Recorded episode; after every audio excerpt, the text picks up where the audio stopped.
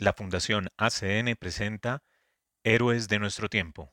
Dirección de Radio María, Padre Germán Acosta. Programación, Magola Quintero. Edición y doblaje, Diego Marín. Investigación y libretos, Johavet María Orozco. Locución, Hernán Darío Cadena, Diego Marín y Johavet María Orozco.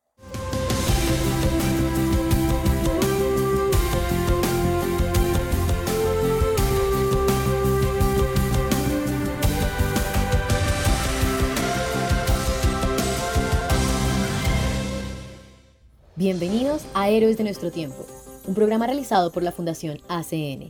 Acá visibilizamos a la iglesia sufriente y perseguida y tratamos de generar conciencia acerca de una realidad que muchas veces es ajena a nosotros, pero que sí ocurre. Además, le damos rostro al trabajo silencioso de hombres y mujeres de fe que viven el Evangelio. Vamos a escuchar la versión instrumental de Un buen ladrón, canción interpretada por el grupo Bethsaida.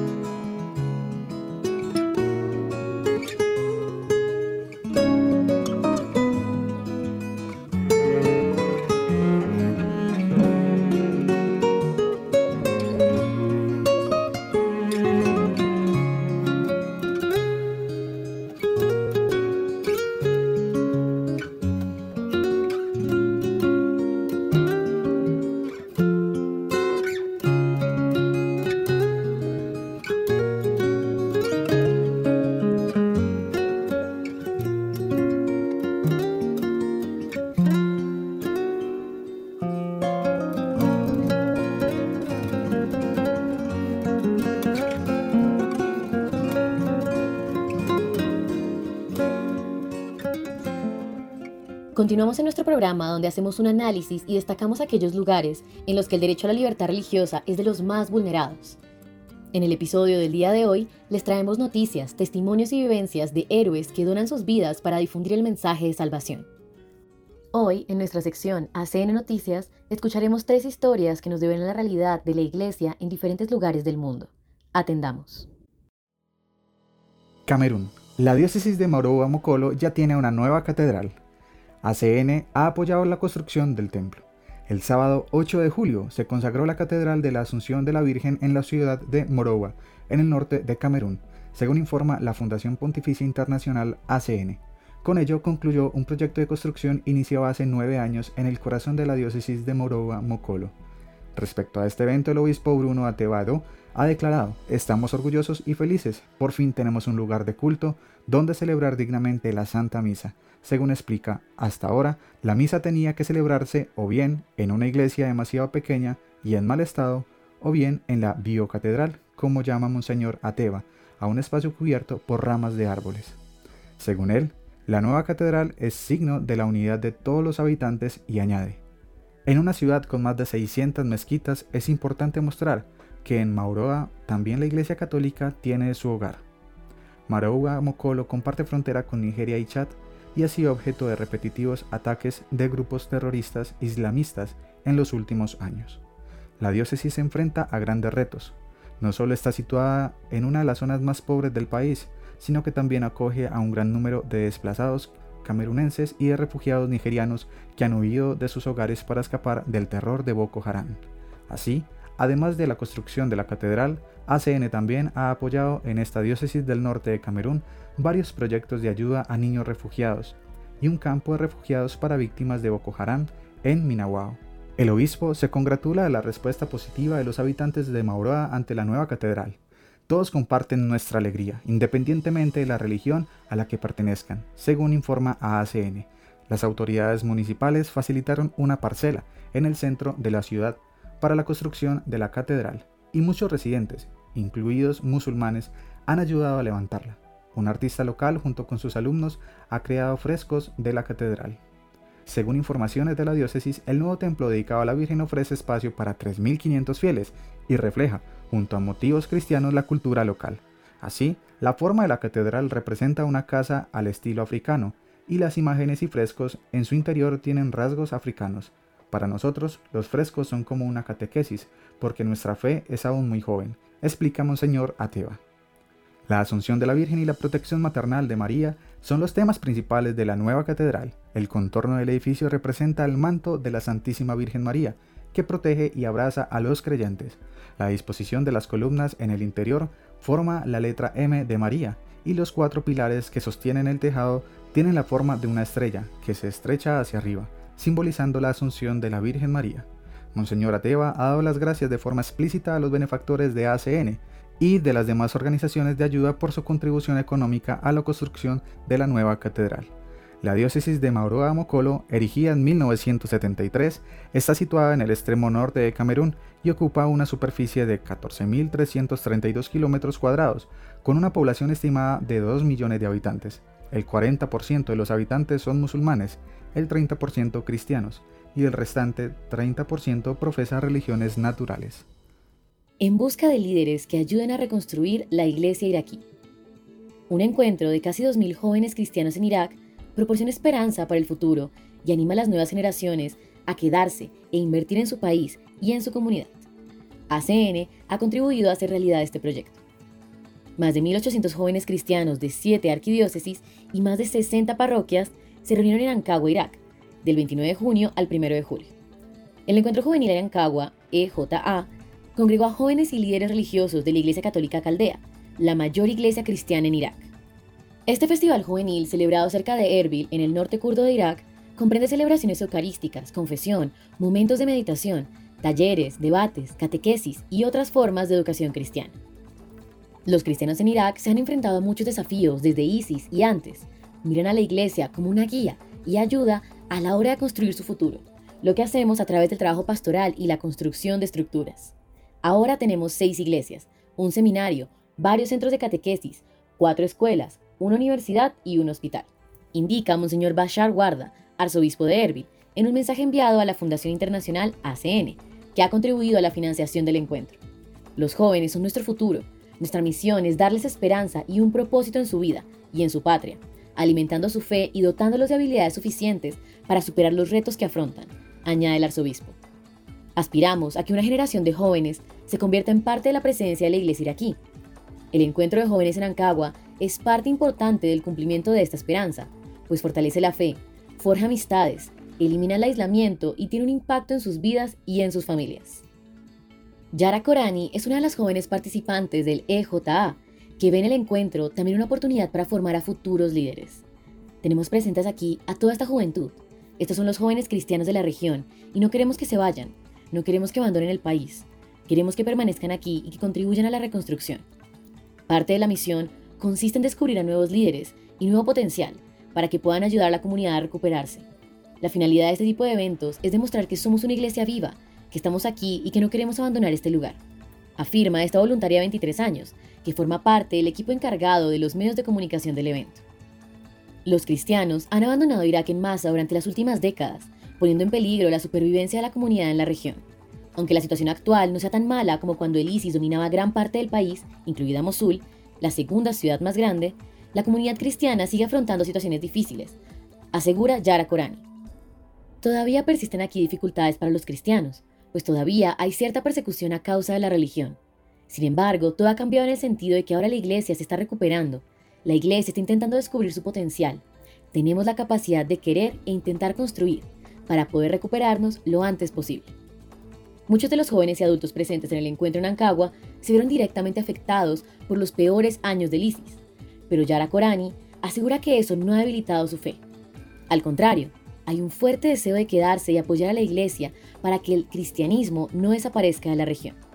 Sin duda, ha habido efectos económicos, sociales y de otro tipo, pero la gente se aferra a la fe cristiana y realmente trata de aplicar los valores cristianos a su vida. Somos gente de paz. Nuestro mensaje es que pese a las dificultades que hemos experimentado, queremos promover la paz, queremos promover una cultura de convivencia con todas las demás religiones y grupos del país. Eventos como el EJ anual juegan un papel muy importante a la hora de alimentar el ánimo de la juventud cristiana. En los últimos años ha habido otros momentos álgidos, sobre todo la visita del Santo Padre a Irak en 2021. A veces, cuando todo está oscuro, necesitas luz. La visita del Papa lo fue porque demostró que está ahí, que se preocupa y que nos anima a vivir nuestra fe, a pesar de las numerosas penurias y dificultades. Algunos no creían que fuera a suceder. Yo estuve en el acto y allí había personas que lloraban de alegría porque por fin se hizo realidad esa visita y el Papa Francisco estaba allí. Fueron realmente momentos de alegría y esperanza. ACN lleva muchos años apoyando a la iglesia iraquí y es uno de los principales contribuyentes a la financiación del EJA, al cubrir más del 70% del coste total previsto. En su mensaje, el obispo Guarda hace hincapié en reconocer esta ayuda, asegurando que sin ella el encuentro no habría tenido lugar. Yara Korani lo confirma. Insistimos en nuestro deseo de valernos por nosotros mismos, pero solo podemos hacerlo gracias a la ayuda que estamos recibiendo de ACN. Así que muchas gracias por ayudarnos a recuperarnos. ACN incrementa la ayuda para jóvenes y niños en países en crisis. Con más de un millón de euros, la Fundación apoyará casi 400 campamentos y convivencias de verano en 13 países. Líbano y Siria serán los más beneficiados por la ayuda. Decenas de miles de jóvenes y niños de países en crisis como Siria, Egipto, Armenia, Ucrania o Líbano participan este verano en campamentos y cursos de verano apoyados por la Fundación Internacional ACN.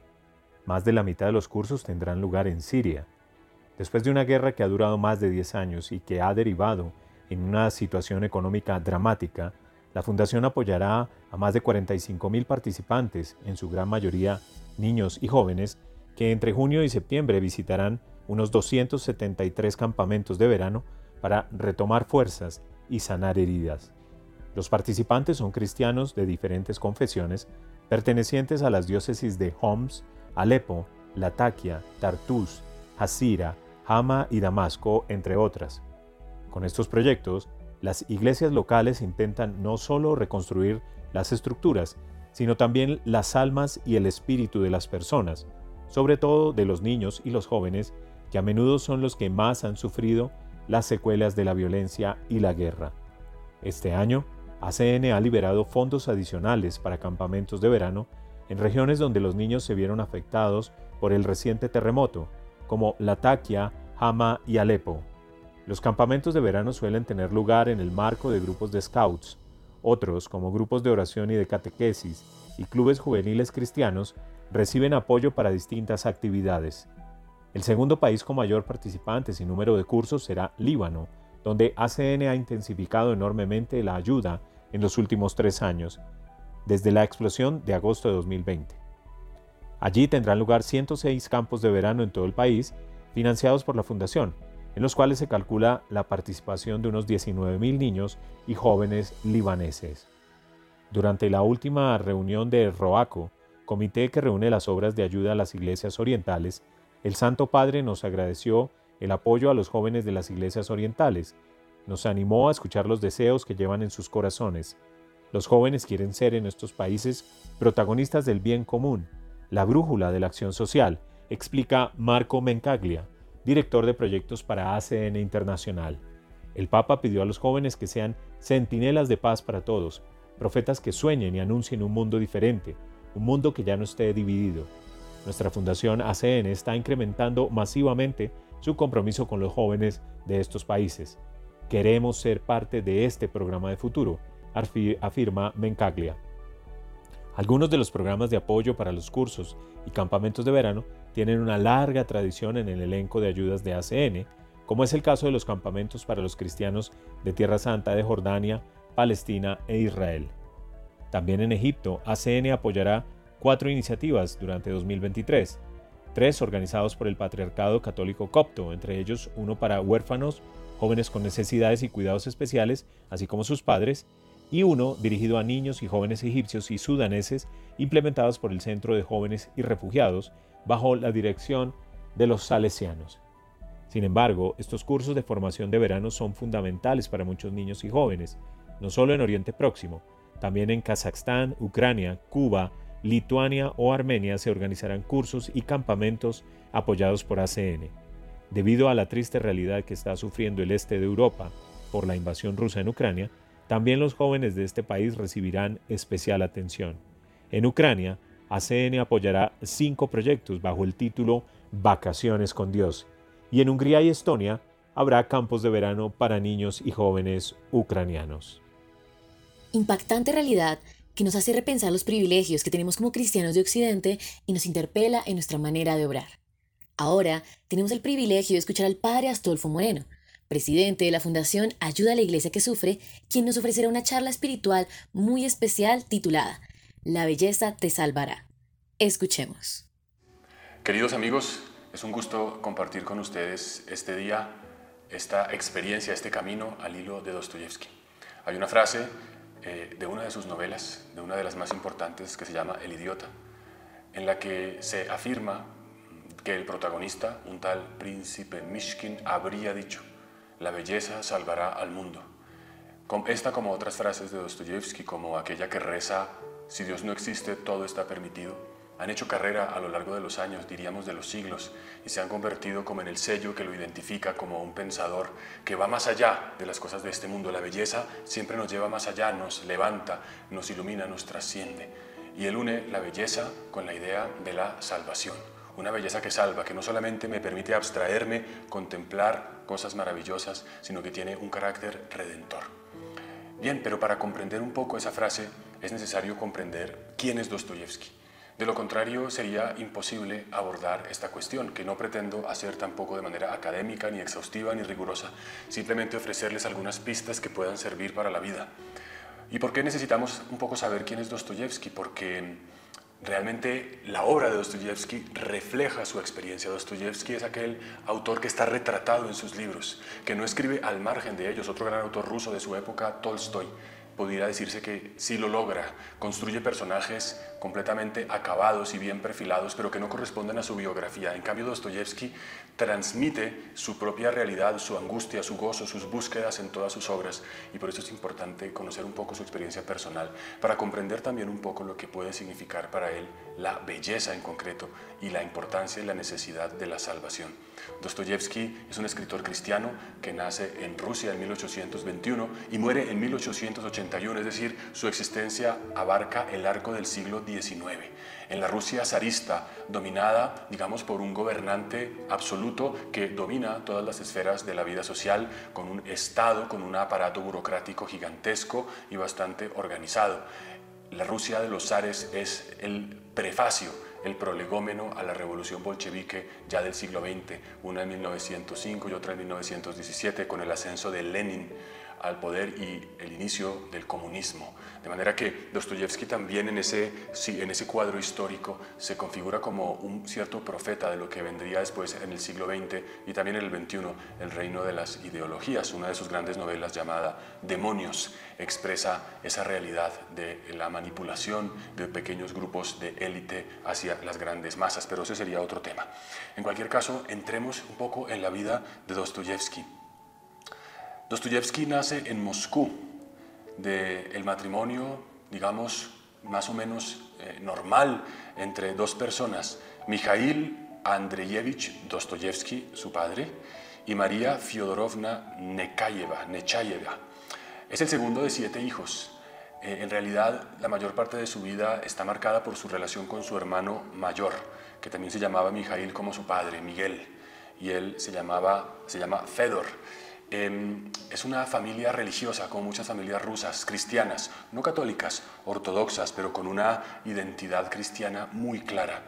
Su padre era médico cirujano de profesión, digamos que obtuvo el título después de una batalla en la que pudo ayudar a muchos enfermos, no por una formalidad de estudios demasiado conseguida. Em, y en ese sentido, después de la experiencia de una batalla, le fue otorgado el título al padre de Dostoyevsky de director general de un hospital militar en Moscú.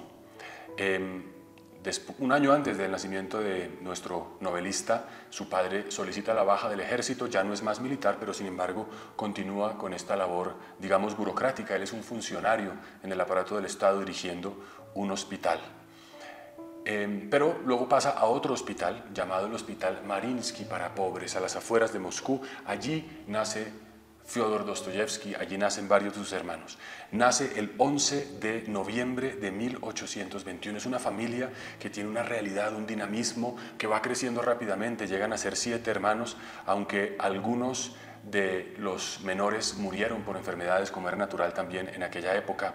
Desde pequeño él recibe una religiosidad, esto es muy importante, algunos dicen que Dostoyevsky se convirtió, diríamos más bien que Dostoyevsky en un cierto momento de su vida, lo veremos más adelante, es un hombre que se reencuentra con Cristo, pero él ha bebido eh, la religiosidad desde su primera infancia, aprendió una plegaria que su madre decía a Dios, que reza lo siguiente, querida Madre de Dios, pongo en ti toda mi esperanza, concédeme refugio bajo tus alas. Esa confianza en la Madre de Dios le ayudó muchísimo en tiempos de enfermedad y en tiempos de su propia precariedad existencial. Alguno de los biógrafos de Dostoyevsky decía que sucedían pocas cosas importantes en la vida de Dostoyevsky sin la celebración previa de una misa. Una misa para un cumpleaños, una misa para un aniversario, una misa para una efeméride familiar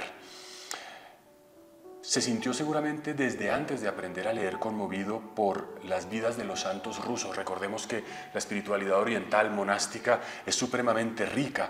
Para los santos rusos, Cristo es el modelo. Para alcanzar la pureza y el sacrificio, el hombre debe recorrer el camino del Salvador a través de la entrega en el sacrificio. Desde los cuatro años, su padre, un hombre más bien culto, es consciente de que debe darles la mejor educación para que se puedan incorporar y conseguir quizás un buen cargo como funcionarios y desenvolverse en la vida. Por eso los quiere formar desde pequeños. A los cuatro años empiezan a estudiar, su mamá les enseña a leer y a escribir a él y a su hermano mayor. Eh, y en ese hospital donde trabajaba su padre, Dostoyevsky empieza algo que le marca la vida, a ver el sufrimiento de la gente. Estamos hablando de la belleza en un literato, pero el aprecio por la belleza comienza con una experiencia de cercanía con el dolor con la enfermedad, con la muerte, con aquellos casos de personas desahuciadas, de las familias de los, de los enfermos, eh, padeciendo todo tipo de dificultades. Dostoyevsky desde pequeño tiene contacto con el dolor humano que le abre una esfera de relación con el mundo y con el mismo Dios más profunda y que le hace sensible. Dostoyevsky se caracteriza por esto, por ser una persona de grandezas y miserias que ante todo vive con pasión su vida. Esos son elementos fundamentales, esa religiosidad, y esa, digamos, ese contacto con la humanidad. Luego, eh, a los 13 años, ingresa en un internado y esta es una parte muy eh, crucial de su vida, un internado para formarlo, el llamado internado de Chermark, para hacer la secundaria, un internado para gente rica, para gente noble. Y él aprecia el esfuerzo de su padre por llevarlo, digamos, a un, a, un, dinamismo social, a un ascenso en la escala social, pero él experimenta que él no pertenece a ese grupo y que es discriminado por ello. Por eso también sufre, sufre en carne propia lo que aparentemente, lo que es contradictorio, que en, en un centro de formación de personas de élite, eh, en realidad él sea discriminado.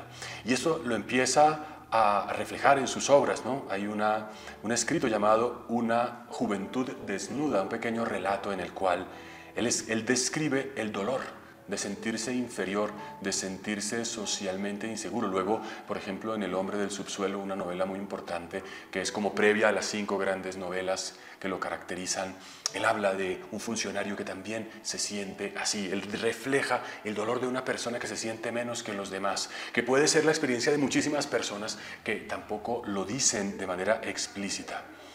Esa experiencia pues del internado lo marca y luego a los 16 años cuando él tenía 16 años de edad, muere su madre. Otro acontecimiento radicalmente transformador de la vida porque su padre, ante la pérdida de la madre y con unos hijos, entra en depresión, cae en el alcoholismo y él, aunque estaba en un internado, tiene que sufrir el dolor de sus hermanos y de su padre de alguna manera desde la distancia. Y luego, no mucho tiempo después, eh, cuando él tenía unos 18 años, eh, muere su padre, en circunstancias eh, digamos, extrañas. Esa situación de la pérdida de la madre le hizo querer cambiar de vida, dejar el hospital y comprar una finca. Una finca que en aquel tiempo tenía unas características particulares. se vivía, de alguna manera, había en la sociedad rusa dos grandes grupos, ¿no? la nobleza, los funcionarios o tres, y los campesinos. Y prácticamente cuando se compraba una finca se compraba con todo y campesinos, casi con una práctica, de alguna manera, esclavista para nuestro modo de ver. Él decide ser un latifundista y él muere cuando labraba eh, aquella tierra en compañía de sus siervos, pero alguno dice que quizás fue asesinado por sus propios, eh, digamos, trabajadores. Ahí siempre hay un, misterio de qué sucedió, pero en cualquier caso eh, también marca la vida de Dostoyevsky porque experimenta también la pérdida del padre.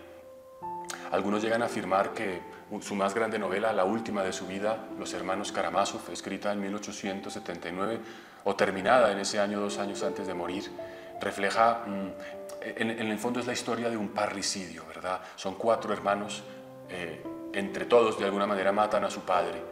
Y de alguna manera Dostoyevsky con esto refleja a la humanidad que quiere matar a Dios, que quiere olvidarse de Dios. Y algunos dicen que está inspirada en esa experiencia del padre asesinado por unos trabajadores aunque, bueno, sobre esto hay diversas versiones que tampoco voy a entrar aquí a, examinar. Luego, em, eh, después de este internado, eh, él ingresa en una academia de ingenieros militares, también junto con su hermano. Él siempre ya mm, con su sensibilidad quiere escribir, siente que lo suyo eh, no es ni ser un funcionario ni ser un burócrata, sino verdaderamente eh, dedicarse a las letras, que ayer como hoy eran una profesión, digamos, que no ofrecía seguridades, que ofrecía la, falta de certeza del el triunfo eh, al que pudiera acceder. Y en ese sentido, pues él cursa los estudios de la Academia de Ingenieros Militares, pero en un momento concreto, cuando culmina los exámenes finales, dice que quiere ser escritor y no ingeniero. Así que eh, se renuncia a la vida militar, renuncia a la posibilidad de obtener un cargo en la burocracia y se lanza a una aventura absolutamente eh, incierta, inesperada, pero es tal la pasión que lo embarga que él sabe que necesita otro tipo de vida. Un elemento importante es que en 1843 Balzac, un escritor francés, eh, digamos, padre del realismo. Realismo es esa corriente literaria que pretende decir que eh, la esencia de la escritura y del mensaje está justamente en la realidad, en lo que sucede, en la descripción de las cosas tal como son, no en búsquedas demasiado eh, extravagantes o elucubradas. Y cuando Balzac va a San Petersburgo, Dostoyevsky decide traducir del francés al ruso su novela quizás más importante llamada Eugenia Grandet. Esto le abre a él un panorama, el panorama de la escritura de la realidad, aunque Dostoyevsky luego va a entender que la realidad no es simplemente eh, la descripción de los hechos como aparecen, sino que hay una realidad más profunda en el corazón humano, marcada por todos los torbellinos y las turbulencias de las pasiones y de las dificultades, y también en el fondo por un Dios que subyace, que está como debajo, como un sustrato de toda la realidad humana que, en la apariencia también eh, se Digamos que la realidad no es tan simple como el blanco y el negro, como lo bueno y lo malo. Huye de los moralismos, huye de las descripciones fáciles y logra penetrar en la psique humana como casi ningún otro escritor lo ha logrado. Y no solamente desde un punto de vista científico o psiquiátrico o psicológico, sino desde un punto de vista religioso y espiritual. En el infierno del hombre, diríamos, Dostoyevsky logra encontrar a Cristo. Siempre hay una esperanza detrás de todo drama humano. Y justamente lanzándose, digamos, al abismo, escribe una primera novela que se llama Pobres Gentes. Es una obra muy importante porque describe, de alguna manera, eh, la, sociedad de su tiempo eh, y describe con, con una capacidad de penetrar la experiencia humana que le, que le, gana un éxito inmediato. Es una novela triunfadora, es una novela con la que un hombre a los 25 años logra la notoriedad, logra aparecer en los círculos literarios, en los salones, logra aparecer en las revistas especializadas, los críticos literarios le dan su aprobación. Sin embargo, poco tiempo después Dostoyevsky publica obras posteriores que tienen un fracaso rotundo, que no se venden, y Dostoyevsky tiene que enfrentar otra realidad humana profunda. De un momento a otro, esa gloria, ese sentirse promisorio y relevante, se transforma en el fracaso. Dostoyevsky también empieza a considerar la posibilidad de la belleza en el fracaso.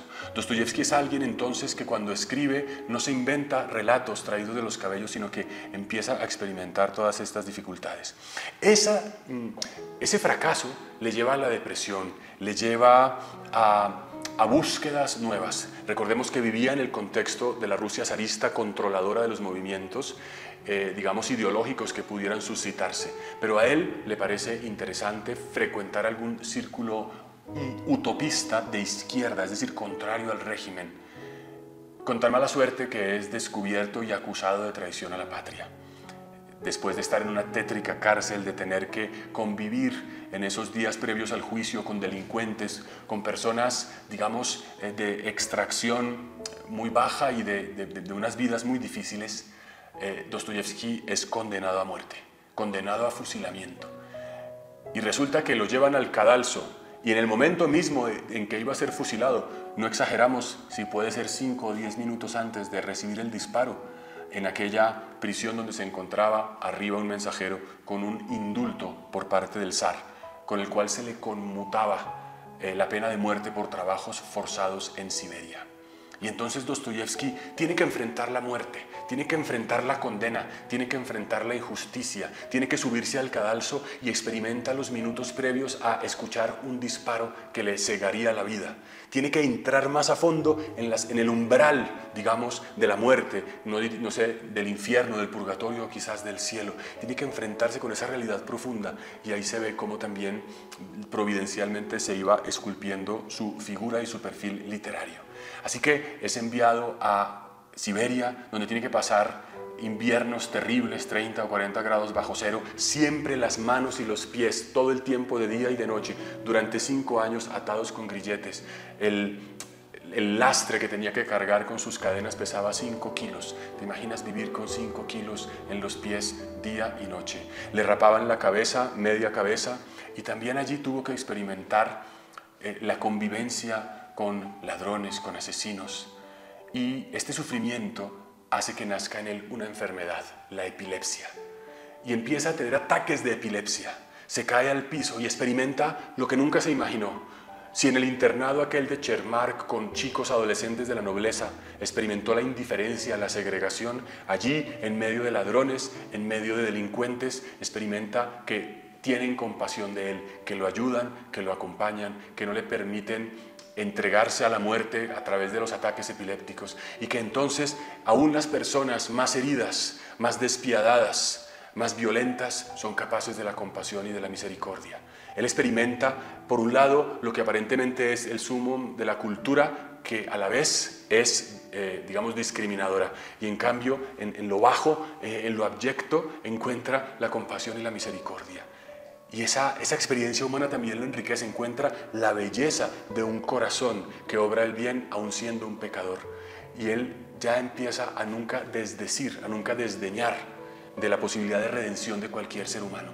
Quizás la experiencia de Siberia es la que define el perfil de Dostoyevsky y su encuentro con Jesucristo. Allí la única lectura que le era permitida era la de los evangelios. Y durante este tiempo, en esta experiencia humana intensa, comprende más la figura del Señor, comprende más la figura de la redención y aquella religiosidad que había bebido de su propia madre emerge y se convierte en un sentido para su propia existencia. Él también se reconoce frágil, no solamente por su salud, por sus ataques epilépticos, sino porque se reconoce absolutamente lleno de pasiones y de dificultades. Em, y en ese sentido, Dostoyevsky pasa mm, cinco años en la prisión y luego eh, se le conmuta otros años a los que había sido condenado por el trabajar también en, servicios militares. Aquello que no quería se le repite por segunda vez con el ánimo de tener una existencia eh, más tranquila, aunque aún paga, purgando una pena, pero no tan dura como la de Siberia. Em, y después de todo este tiempo de la prisión y del servicio militar, por segunda vez, él busca a una vida nueva y empieza eh, a buscar una vida en pareja y digamos que durante muchos años la vida del amor humano no se le dio. Dostoyevsky experimentó eh, el amor intenso y apasionado, pero también él mismo en alguna ocasión fue infiel. También experimentó el desprecio por parte de la mujer, por alguna mujer que le trataba de fracasado, de incapaz. Y durante muchos años tuvo que experimentar esa fragilidad y esa acusación de su incapacidad de ser un hombre de éxito y un hombre capaz de sostener un, hogar. Em, y bien, diez años después de que fue condenado a trabajos forzados en Siberia, regresa en 1859, a los 38 años de edad, a San Petersburgo. Y allí quiere dedicarse a lo suyo. Y con su hermano Mijail em, trabaja y quieren organizar un semanario, una revista semanal llamada Tempos, en la cual pudiesen escribir sobre temas de cultura, columnas, opinión, ensayo. Era la oportunidad, digamos, de volver a un, a un trabajo que siempre había querido.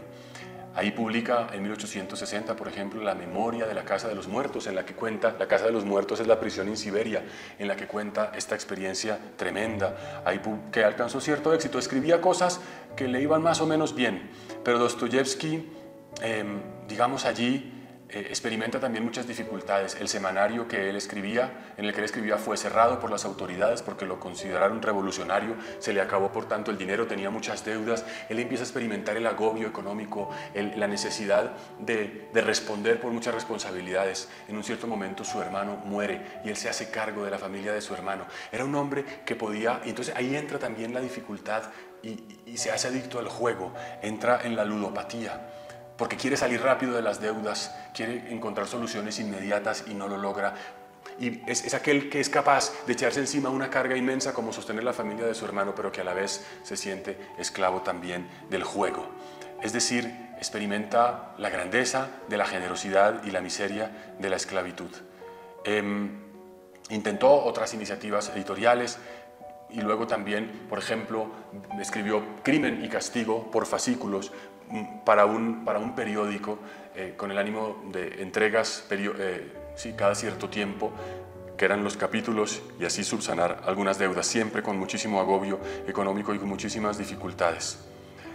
Sucede que ya después de muchos años también él viajó, hizo un largo viaje por Europa queriendo un poco huir de toda esta situación, hasta que ya bastante mayor a los 46 años, 47 años, conoce a una mujer muy joven, Ana Grigorievna, a quien contrata como su taquígrafa para él dictar las novelas. Es una mujer que le restaura, que le acompaña, que se ocupa de sus deudas, que le ayuda en su enfermedad hasta el último de sus días y la que le empieza a dar una estabilidad. En el tiempo de Ana Grigorievna, él logra escribir sus grandes y mejores novelas, como son eh, Los demonios, El idiota, El adolescente y por supuesto Los hermanos Karamazov.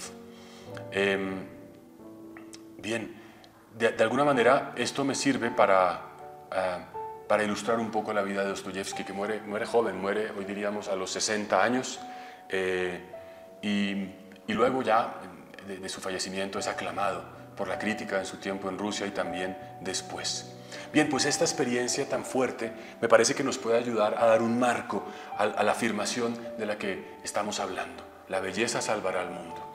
Él escribe una de sus grandes novelas, El idiota. La palabra idiota en griego significa el que tiene un carácter único. No, el idiota no es simplemente el tonto o el que no sabe o el que tiene un hándicap mental.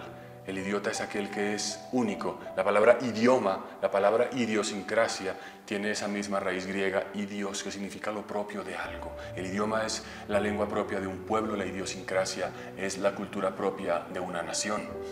El idiota es aquel que en su originalidad eh, consigue expresar profundamente a Dios. Algunos dicen que sería una especie de El Quijote ruso, aquella persona que libre de prejuicios viene al mundo a expresar las verdades más profundas sin ningún tipo de recato, sin ningún tipo de medida y que por tanto ante muchos es el gran personaje que dice la verdad, pero para muchos es el que resulta molesto, inapropiado, socialmente inadaptado y por tanto también molesto. El idiota es una novela que cuenta la historia de un hombre que sufría de epilepsia, en la que por supuesto y que por tanto tuvo que irse a Suiza a cuidarse. Y luego viene a Rusia y pasa un tiempo en Rusia, eh, unos cuantos meses eh, viniendo de regreso de su tratamiento después de ganar una herencia y se relaciona con muchas personas de la sociedad, pero luego al final de un episodio lamentablemente triste de relación de amor con una mujer, vuelve a este lugar donde lo estaban tratando. O sea, eh, abarca la vida de este hombre, el príncipe Mishkin, como se llama el idiota, durante un periodo de su vida. Y el príncipe Mishkin es aquel que también ayuda a descubrir la belleza. La belleza como un elemento redentor. Ya lo decía Santo Tomás de Aquino, todo lo real, todo lo que existe, por el hecho de existir, tiene diversas características que se llaman los trascendentales del ser, y aquí me permito hacer una pequeña digresión filosófica o teológica si se quiere. Eh, para la perspectiva judeocristiana, la realidad, todo lo que existe viene de Dios, y todo lo que existe y es real y viene de Dios, por tanto, por el hecho de ser, es bueno, es uno, es verdadero y es bello. Y el mal no se entiende como una realidad en sí misma, el mal se entiende como una ausencia de bien. La enfermedad no se entiende como algo que exista en sí mismo, sino como una ausencia de salud. ¿Eh? el mal no existe caminando por allí, el mal es una cierta imperfección de la realidad, un desorden de la realidad. Y eso es muy importante porque afirmar que todo lo que existe es bueno, verdadero y bello nos permite comprender la, verdadera perspectiva eh, cristiana sobre el mundo.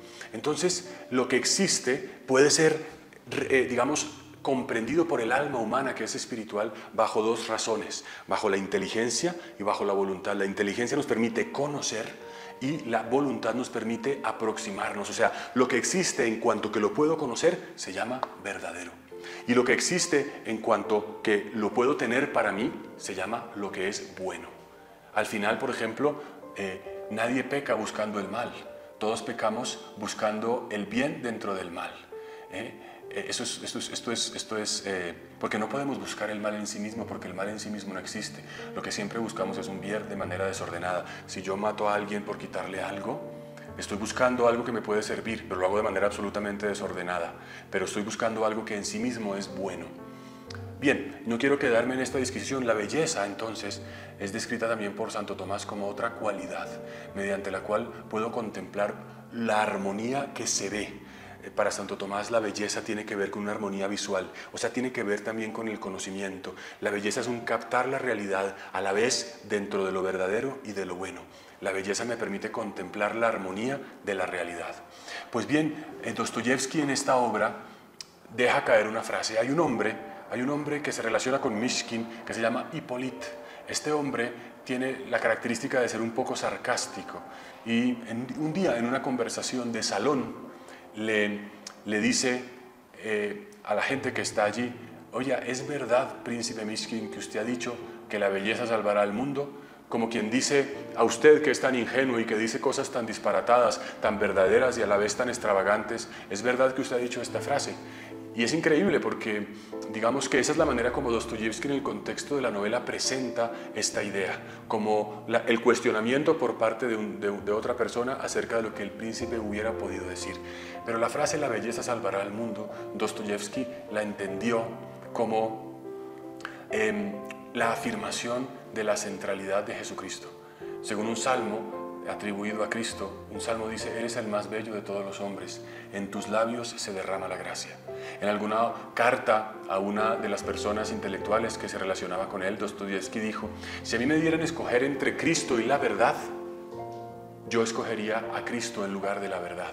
Pareciera una frase contradictoria, como si Cristo se opusiera a la verdad, pero lo que quiere decir Dostoyevsky es que Cristo está detrás de todo lo que existe. El fundamento de la realidad es el Señor Jesucristo. Y para él decir que la belleza salvará al mundo es decir que Cristo es la verdadera fuente de la belleza. Para Dostoyevsky la belleza entonces no es simplemente una cuestión estética o filosófica o de una experiencia emocional. La belleza tiene también un argumento y un carácter moral.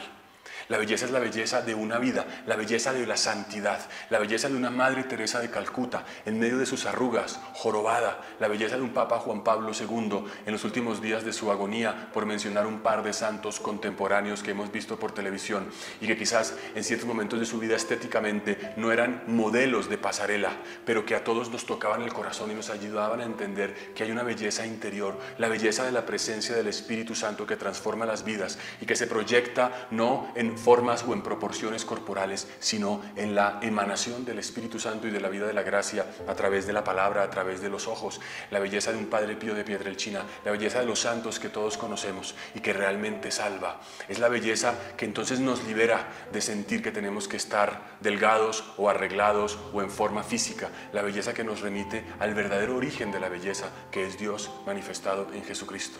Y es verdad que la belleza nos salvará. Es verdad que estamos llamados a vivir también en nuestra cotidianidad una estética. Es verdad que el buen gusto nos salva. El buen gusto en la liturgia, el buen gusto en la vida cotidiana, el que trates de tener en tu casa las cosas en orden, el tratar de que tu apariencia física tenga una armonía, no por sí misma, sino porque me lleva a Cristo, que es la fuente y, y el destino último de nuestra salvación. La belleza nos salva, porque la belleza nos saca de eh, nuestra habitual eh, búsqueda simplemente de placeres inmediatos. La belleza nos permite elevar los ojos a Dios, la, belleza nos permite encontrarnos eh, con la trascendencia. Cuando digo que nos saca es que nos permite ir más allá de nuestra vida cotidiana. Entonces, bien, estas son algunas ideas que quizás nos puedan motivar a seguir leyendo, a seguir conociendo la obra de Fyodor Dostoyevsky, que realmente nos, nos ilumina, nos anima y nos permite ir más allá. Cuando tú ves una obra de arte de Miguel Ángel, de Botticelli, cuando ves a un gran pintor, cuando escuchas una pieza de música que te trasciende, cuando te comes una comida bien preparada, cuando encuentras una armonía en tu vida, eso te salva, porque te lleva a Cristo y ese puede ser una motivación para nuestra existencia en estos días. No nos resignemos a la fealdad, a la costumbre o a la simple satisfacción de las pasiones en nuestra vida cotidiana. Busquemos la belleza y detrás de ella a Jesucristo. Dios los bendiga y muchas gracias. Recuerden que estos contenidos se hacen en favor de la difusión del mensaje profundo de la Fundación Ayuda a la Iglesia que Sufre, en los mártires, en los que derraman su sangre cada día por Cristo, por la evangelización, por dar testimonio, está la belleza más profunda, la belleza desfigurada de aquel que entrega su vida por el Señor Jesús y que nos invita a pensar en la resurrección definitiva. Dios los bendiga.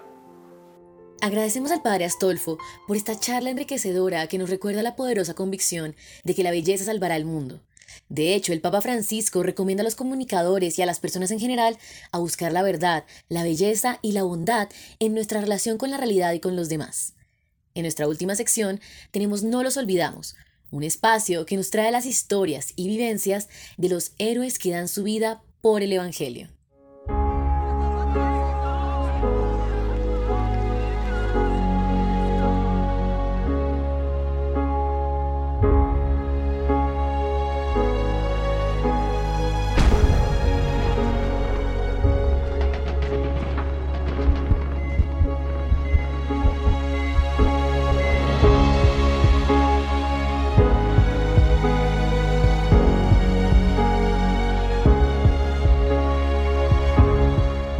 Una vez más, bienvenidos a No los olvidamos, Puente de Amor para la Iglesia con la Fundación ACN. En este espacio damos visibilidad a los héroes anónimos de nuestra Iglesia, hombres y mujeres que silenciosamente llevan la esperanza verdadera de Cristo a quienes más la necesitan. También es una oportunidad para hablar sobre la Iglesia que sufre y es perseguida. Por esto iniciamos estrecha colaboración con nuestros amigos de ACN España, quienes también aportarán a este segmento con sus informes y testimonios exclusivos de los protagonistas de esta iglesia necesitada. En esta ocasión, una temática que nos toca por su cercanía geográfica y regional. Nuestros hermanos de Nicaragua viven una situación muy difícil e incluso en el más reciente informe de libertad religiosa en el mundo, edición 2023 publicado por ACN, este país centroamericano pasó de la categoría naranja a roja, es decir, discriminación a persecución, como en el sonado caso de Monseñor Rolando Álvarez. Para hablar de, este, de esta compleja situación tenemos a Marta Patricia Molina, exiliada nicaragüense, autora del estudio denominado Nicaragua, una iglesia perseguida. Atendamos el informe. Es tiempo ya para hablar de la iglesia pobre y perseguida, de ayuda a la iglesia necesitada o con la eh, ayuda a la iglesia necesitado con Raquel Martín. Raquel, nos llevas hasta Nicaragua y eh, está viviendo una situación tremenda de ataques, ¿no? Por parte del gobierno, además. Sí, sí, muy preocupante, Álvaro. Bienvenidos a todos los que nos seguís todas las semanas aquí en este espacio en el que, como dice Álvaro, abrimos una ventana para hablar de nuestros cristianos discriminados, marginados, perseguidos por el mundo y efectivamente en Nicaragua así están.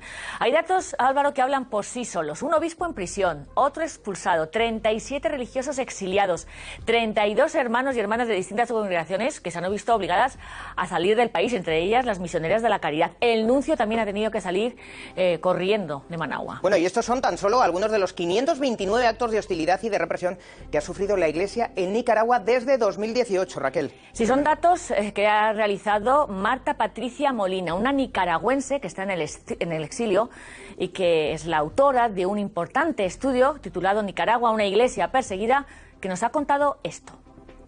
En Nicaragua existe a partir de abril de 2018 una persecución indiscriminada por parte de la dictadura Ortega Murillo en contra de la Iglesia Católica que se ha profundizado más durante estos últimos dos años y se ha vuelto una situación más caótica y más complicada para la iglesia que lo único que hace es alzar la voz con la verdad, eh, siempre tomando en cuenta lo que dice el Evangelio. Precisamente hoy, en este momento, la dictadura sandinista ha cancelado el brazo social de la iglesia Cáritas que se encontraba en la diócesis de León. A diario se están sumando más hostilidades. Bueno, es una represión constante que están sufriendo los católicos allí en el país. Y fíjense que durante la Semana Santa se prohibieron las procesiones durante Semana Santa, algo tan importante. Es una represión, es una represión con todos los nombres y con todas las letras. Incluso, fíjate, Álvaro, manifestaciones religiosas simples, como puede ser expresar la fe en público, rezar el rosario simplemente en la calle, puede llevar también a meterte en la cárcel la dictadura prácticamente los está robando para eliminar todos aquellos espacios en que nosotros los nicaragüenses católicos podamos profesar este, nuestra fe. También esta persecución ha ido en contra de todos los religiosos, sacerdotes, obispos, eh, monjas, seminaristas, diáconos, eh, pero también a los laicos los laicos en un momento cuando ellos están eh, haciendo sus actividades propias del catolicismo, también la policía los, los oprime, los persigue. Recientemente un joven salió a las calles de Nicaragua a rezar el rosario e inmediatamente la policía lo detuvo. Bueno, este informe que publicó Marta Patricia Molina se une al de la Conferencia Episcopal Nicaragüense o el gobierno de los Estados Unidos. Aquí ya les hablamos de ello. Todos coinciden en que las libertades en Nicaragua está cada vez, están cada vez más amenazadas. Sí, atención, porque cuando empieza a peligrar la libertad religiosa empiezan a caer como un efecto dominó el resto de, libertades. El derecho a la manifestación, al pensamiento, a la libertad de expresión, al voto, la educación es una, una cadena. O sea que mucha atención. Bueno, y por eso esta autora quiere que haya constancia de todos estos datos, de todos estos actos para que cuando llegue la democracia al país, a Nicaragua, alguna vez, bueno, pues no se olvide este sufrimiento que se ha vivido para crear una memoria histórica en mi país, para que estos actos tan, tan espantosos no se repitan en un futuro. Y otro de los objetivos es para que este documento sirva como prueba una vez que se instaure la democracia en mi país y que reine un sistema de justicia independiente. Entonces, todas estas personas que actualmente están haciendo daño a la iglesia, porque no es solamente las profanaciones, eh, que es algo que como católico nos duele, sino que están cometiendo más de 20 tipos penales delictivos y estos tipos penales delictivos los está cometiendo lo que, lo que es la Policía Nacional y también la policía eh, faculta a los paramilitares para que dañen a la iglesia. Y en medio de esta represión es impresionante como la Iglesia que sufre siempre nos recuerda la importancia de la oración. Un ejemplo bárbaro. Nosotros siempre decimos en ayuda de la Iglesia que hay que seguirles muy de cerca a nuestros cristianos perseguidos. Y de esto nos hablaba Marta Patricia, que no hay arma más fuerte, más grande la que tienen ahora ellos que la oración. Lo primero, el arma que tenemos nosotros los nicaragüenses, los católicos a nivel mundial es el rezar.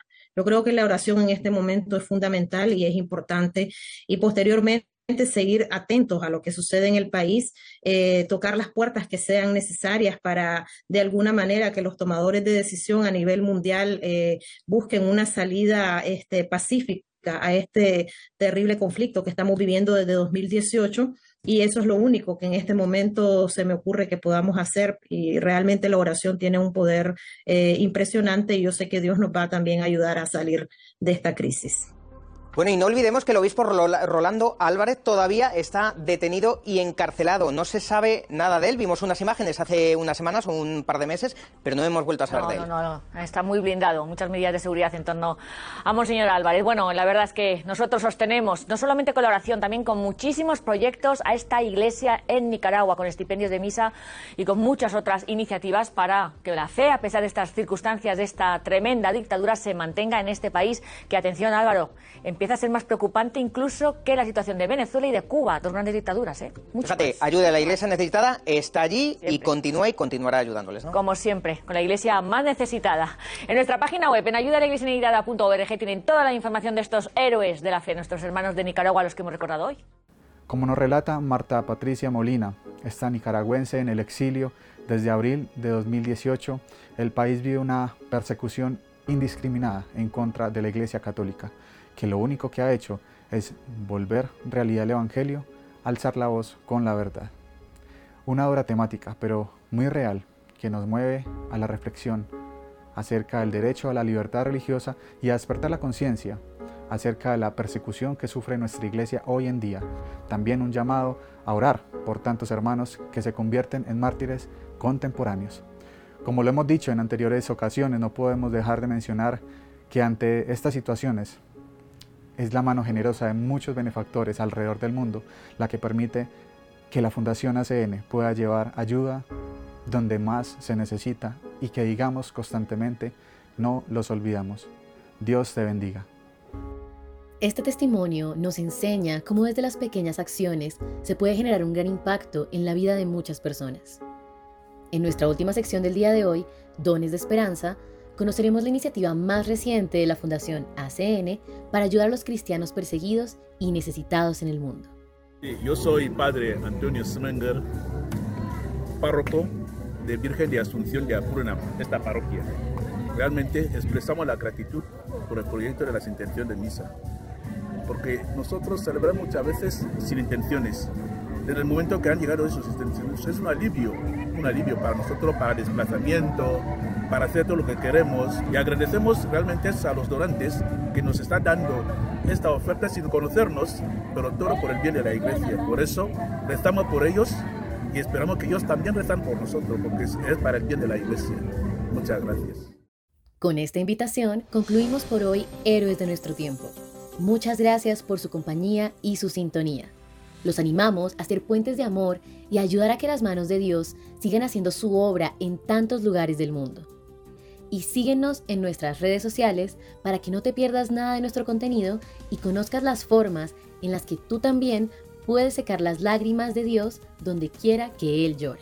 Cerramos con la versión instrumental de la canción Y Dios te hizo mujer, interpretada por el grupo Betsaida.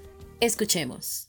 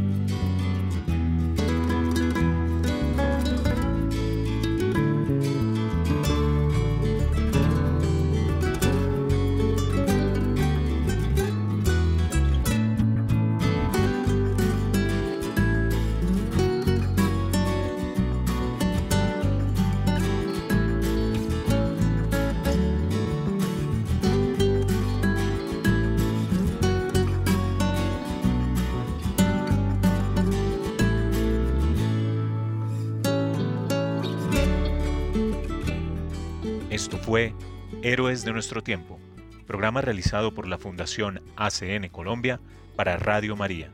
Gracias por su sintonía. Dios los bendiga.